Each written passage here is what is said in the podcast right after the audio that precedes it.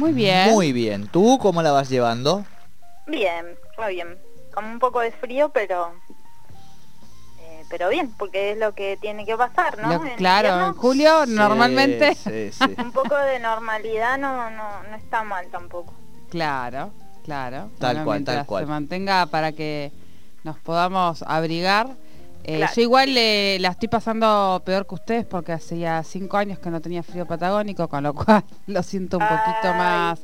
Hoy a la mañana estuvo difícil, estuvo difícil entre la Patagonia y yo. Claro. Bueno, bienvenida. Así que bueno. Bien. Eh, De paso, ay, sí, ¿puedo- ¿puedo pasar un, un mini un mini chivo, aviso? vale. Sí, Un mini claro. chivo que me acordé recién. Eh, las, compañeras y los compañeros de Barrios de Pie están realizando campaña de donaciones Sí. Vamos. justamente por el frío. Así que ahí en sus redes tienen los teléfonos y Bien, mañana, lugares Bueno. donde mañana pueden vamos a acercar contactar entonces. Dale, mañana la llamamos ropa de a, abrigo y frazadas.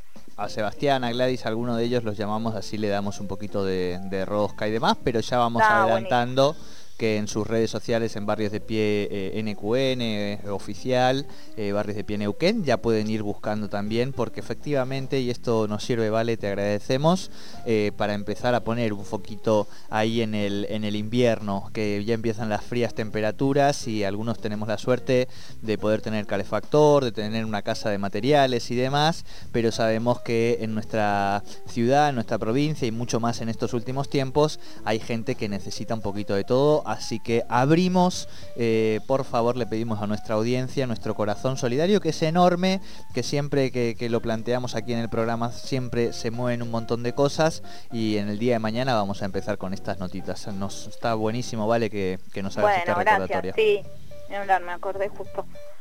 Em, Bueno, bueno, temita eh, que Rosca. tiene que ver con los medios, el primero, uno de ellos, ¿no? uno de ellos tiene que ver con los medios, eh, pero antes, digamos, para Sí. llegar ahí, eh, vieron que estamos ya en camino a el- las elecciones, entonces muchas de nuestras de nuestras roscas tienen que ver con los armados que se están Sí. este, que se están haciendo para llegar a septiembre y después a noviembre en, en estas elecciones legislativas y la semana pasada llamó la atención eh, una foto que subió Patricia Bullrich a sus redes, a Twitter, eh, una foto de una reunión de Juntos por el Cambio, con todos, con todos y todas, digamos, eh, quienes son referentes de ese espacio, estaba Pichetto, estaba Negri, Lustó, también estaban Larreta y Vidal, y no estaba Mauricio Macri. Opa.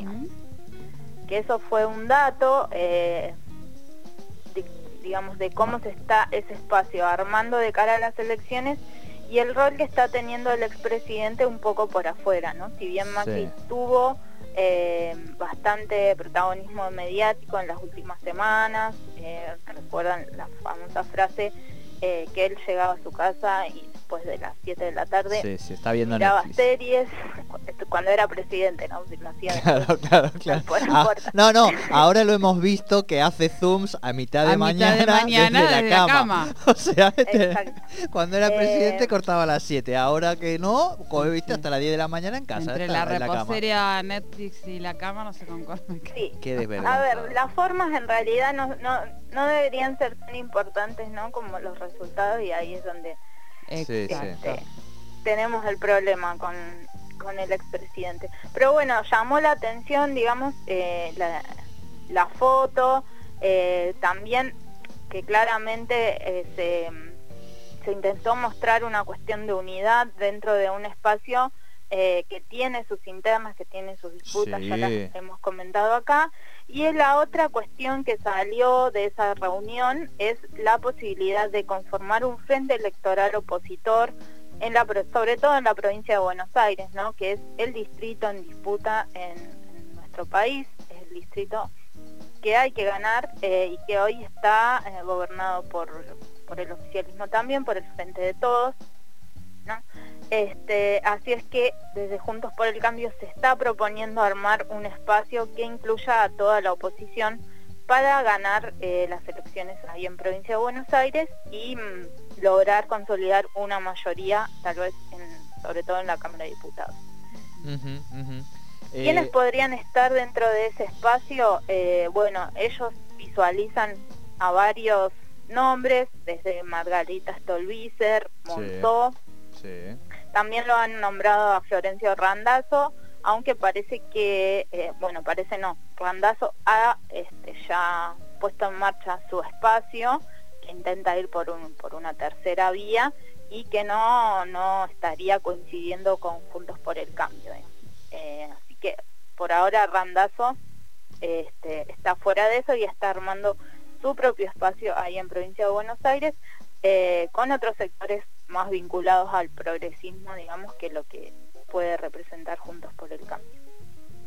Y los que sí están dentro de, ese armado opositor son eh, quienes se encuentran más a la derecha, digamos, eh, ¿no? que tienen que ver con Expert, Miley eh, y esta, este espacio que se llama Avanzada Libertad, ¿no? que ya vienen teniendo coincidencias y que estarían dentro, por lo menos en provincia de Buenos Aires, estarían dentro de este frente opositor que, quiere armar eh, Juntos por el Cambio. Genial, genial, vale. Genial, genial. Bueno, ahí estamos. Eh, y esto, bueno, un poco eh, desde este lugar de quienes son representantes de los espacios más conservadores y de derecha en nuestro país, es que el domingo se conoció la publicación de una investigación periodística de seis periodistas argentines, cinco mujeres y un varón, entre ellas Ingrid Beck eh, y Flora Alcaraz de, de la TSEM, entre otras este, otros espacios periodísticos, em, que durante el año pasado, el 2020, se dedicaron a investigar los vínculos y la forma de construcción del discurso este, de quienes están en contra, digamos, de em, el feminismo, el aborto legal em, y, digamos, posiciones más progresistas o de izquierda. ¿no? Y por supuesto que son opositores al actual gobierno, se ubican, digamos, políticamente dentro de, esa, de ese espacio. Eh, ellos lo, denominan a esto la reacción conservadora, entienden que es un proceso que comienza a gestarse a partir del tratamiento de la ley de aborto en 2018. Recordamos que ese año se trató, pero no se aprobó eh, la ley de aborto legal, pero sí se gestó, digamos, una reacción que incluye desde personas individuales, referentes de espacios políticos, referentes este, religiosos, fundaciones, espacios académicos, que se, eh, digamos, interactúan y construyen un discurso en contra del avance de determinados colectivos y determinados derechos, ¿no? esto, esto, bueno, generó bastante polémica, esta investigación. El sitio web donde se publicó eh, se dio de baja entiendo yo que no fue algo voluntario de quienes lo, lo publicaron, eh, sino que fue un ataque, pero desde el domingo, yo el domingo vi los tweets eh, y los guardé para porque me interesaba leer la, publicación para leerlos después. Porque sí, yo entré, yo entré. No me dejan leer cosas. Claro. este y bueno, ya no, no pude, eh, sí, bueno, estuve bueno, leyendo cómo se gestó esta investigación eh, y de qué intenta dar cuenta, a mí me parece que es valioso rescatar sí, cómo se construyen los discursos antiderechos y cómo esto no, es una cuestión azarosa, sino que hay este, vínculos entre distintos representantes, organizaciones y demás, que luego tienen una incidencia en el discurso público, ¿no? Me parece que era eso a donde apuntada la investigación, digamos, bueno, cuál es la capacidad de incidencia que tienen estos sectores eh, frente al tratamiento de determinadas leyes, políticas públicas y demás que buscan ampliar derechos. Bien. Sí, sí, sí. Em, se armó, yo un poco le estábamos también ahí fuera de aire comentando con Sole, que fue claramente el tema del día domingo, digamos, de las discusiones. Ay, te- eh, no te estoy escuchando bien. Ahí, ahí ahora, ahí está Ahora mejor. sí, ahí está, sí. perfecto. No, decíamos que fue un poco el tema de las de las charlas de- del domingo y que por supuesto tuvo su reacción conservadora. eh, en realidad cómo fue el tratamiento y demás. Yo estuve, estuve, pude entrar un ratito a reacción conservadora, al espacio y realmente es una investigación. eh, que, está hecha también desde una perspectiva del análisis de datos, digamos, ¿no?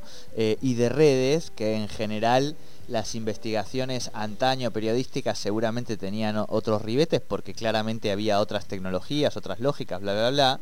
Eh, y que a nivel de comunicación, o sea, digo, eh, ¿por, qué, ¿por qué resalto esto? Porque me parece que mm, por el envasado de este modelo de comunicación es por donde vienen las críticas, porque si hubiera sido un texto, digamos, donde todo esto se hubiera dado cuenta, además de determinada información que se supone que circula y que no se debería, bueno, esa es otra discusión. Pero creo que parte del envasado es la excusa que usan estos sectores que se han visto con las vergüenzas un poquito al aire y que permiten reconstruir cosas que por otro lado son sencillas, este, es decir, uno en esa red encuentra a los diputados nacionales de Cambiemos que representan a Neuquén, a Eslerec, a Sánchez y ve cómo interactúan con otras redes sociales como puede ser la red de Amen o el pastor eh, Hugo Márquez.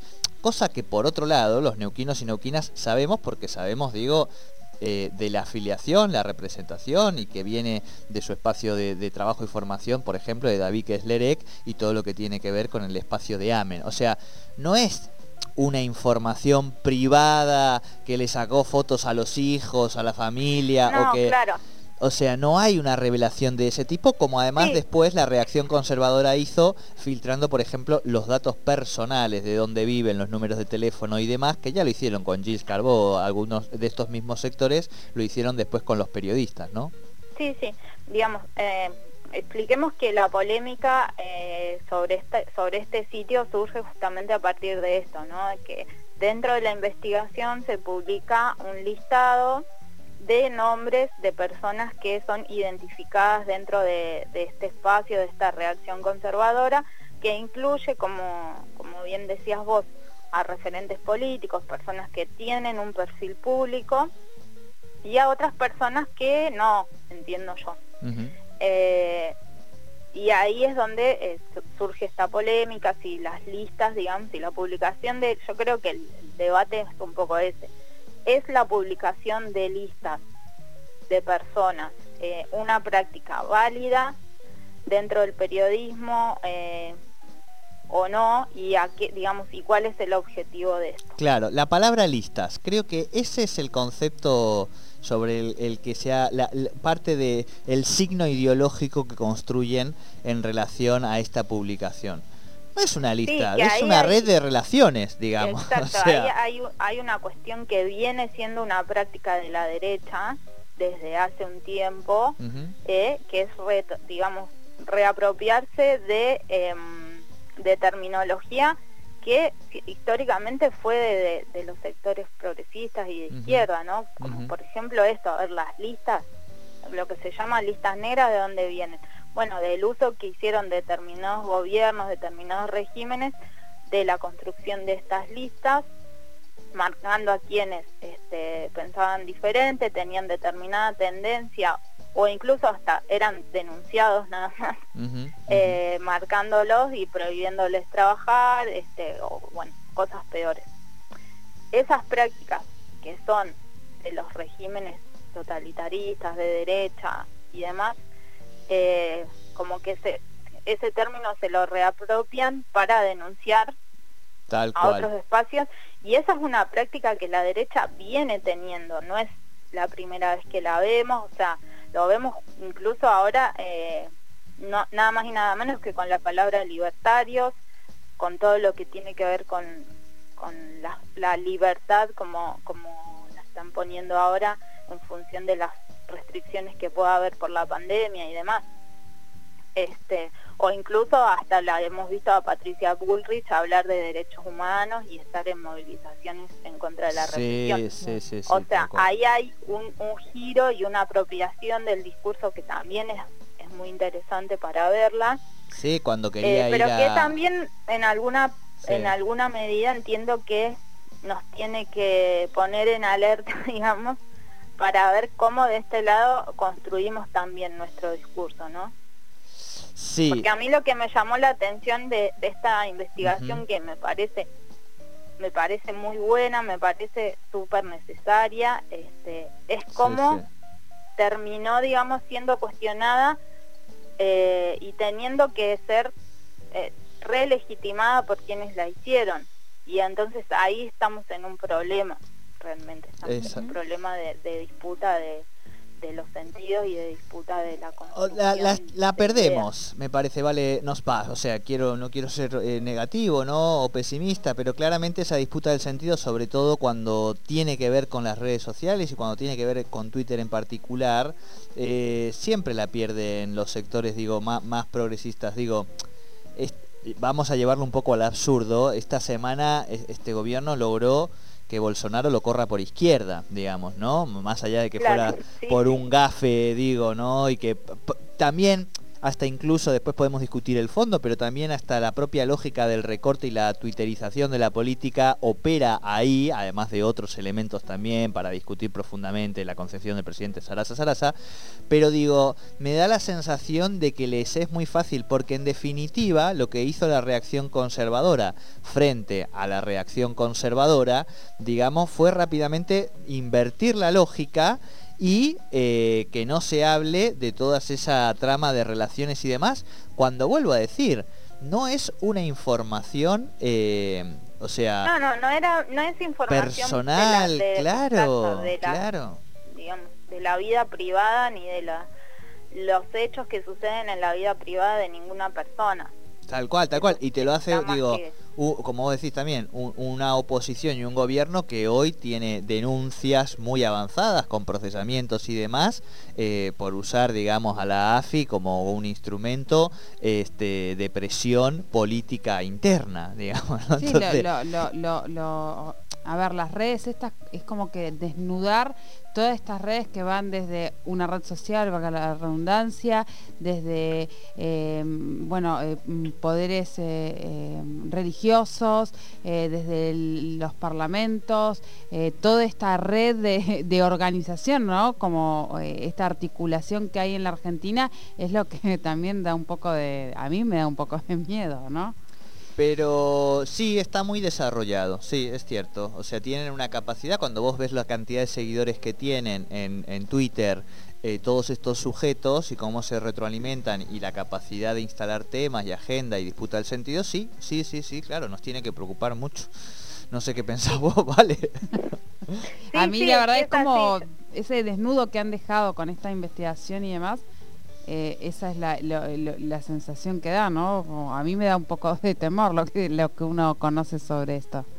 Mm, Sí, yo creo que más allá de lo de, digamos del temor y sí del disgusto que, que nos puede causar que estos sectores estén creciendo, que a mí me pasa, digamos, eh, es necesario. La investigación a mí me gustó porque me parece que ordena un poco un Exacto. fenómeno que veníamos viendo eh, y que no lo podíamos terminar de, sistematizar y de entender.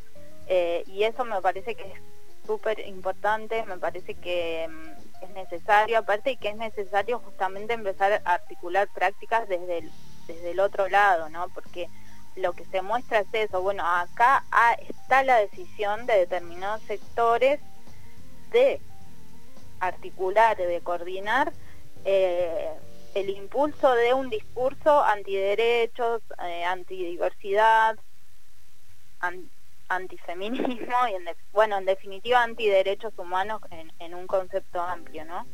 Eh, mientras, y ahí hay toda una cuestión de conformar una identidad, de conformar este determinados, de levantar a determinados referentes, ujú. etcétera. Mientras que del otro lado, como, como decía Jordi, pareciera que estamos más desarticulados, más Claro. atomizados y con mucha mayor dificultad de este, justamente tener un discurso común frente a cuestiones que no es que no, que no estén, digamos, que no las estemos logrando, porque al menos desde la cuestión de las políticas públicas y de los movimientos sociales hay un avance, sí, sí. pero ese avance justamente es el que está generando esta reacción que escribe la investigación. Tal cual, tal cual, y que tiene, yo digo, no tengo problemas, eh, eh, eh, referentes muy claros cuando hablamos de, estos diputados, digo, son representantes de una, de una expresión ideológica y no está mal porque aparte después dicen cualquier cosa, digo, por las redes sociales, entonces tampoco que se rasguen las vestiduras por estas cosas realmente es de una soncera y de, de una, o sea, de una sobre todo, esta es la preocupación, ¿no? De una capacidad de saberse con el, el poder de sentido necesario para poder darlo vuelta, que vos decís, bueno, está bien, muchachos. Pero, pero hay que seguir bancando a estas colegas periodistas y a quienes han hecho las investigaciones y en todo caso buscar eh, también nuevos formatos. Quizá el formato libro es una buena experiencia como para poder mostrar estas hilas y relaciones, porque digo, en definitiva cada investigación que periodística que se hace establece redes de relaciones, nombres, vínculos, digo, o sea, es lo que hace la investigación, ¿no? Exacto. Después ahí, bueno, no es mi tema, ¿no? No soy experta en, eso, ni, muchísimo menos, pero me parece que también ahí hay eh, un... Em, como que se, me, se metieron en una determinados acuerdos tácitos dentro del, periodismo y los medios de comunicación argentinos, ¿no? Porque yo he visto otras investigaciones similares en otros países, tal vez de otros temas y demás, pero no causan esta este revuelo y, y muchos medios salieron a criticar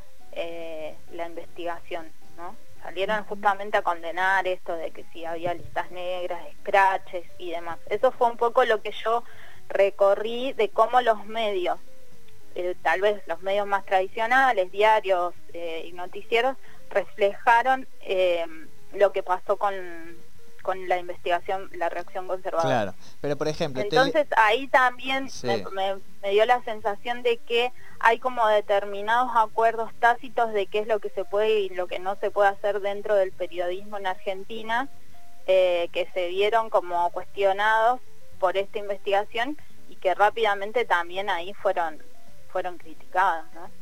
Claro, claro, pero digo, este, eh, por eso, la preocupación cuál es, que una señora diputada nacional, digo que uno sabe que cuentan con fueros, que cuentan con esos fueros en, un sentido teórico para poder decir y denunciar determinadas cosas, ¿no? Que el resto de los ciudadanos quizá no puedan, para que tengan esa posibilidad de representación ciudadana eh, te, pone un tuit que dice, primero te ponen en una lista negra, después averiguan tu domicilio y horarios y un día te secuestran o te matan. Así funciona el terrorismo. Me pusieron en una lista de personas y organizaciones acusadas de tener una relación, una relación con una reacción conservadora.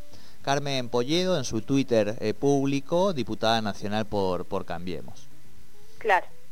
Sí, sí, sí efectivamente, nada más lejos de lo que puede pasar en Argentina en este momento. O sea, no, y nada más lejos de que con esos datos alguien pueda llevar, perpetrar algún tipo de delito. O sea, es que ese es el punto, la publicación de qué datos se han, se han hecho, digamos. No, porque hay algunos que no se, la ley de protección de datos no, no permite que uno hable de las afiliaciones políticas. Pero si son políticos, hermano, ¿de qué me estás contando? O sea, estamos hablando de diputados nacionales. ¿Qué querés que, que lo viemos, viste? O sea, sí, sí, sí. Pero digo, la preocupación es como esto rápidamente te lo dan vuelta y construyen tweets de esta naturaleza en la cual eh, poco más que están sufriendo una, una persecución eh, de listas negras, o sea, un disparate total, ¿no?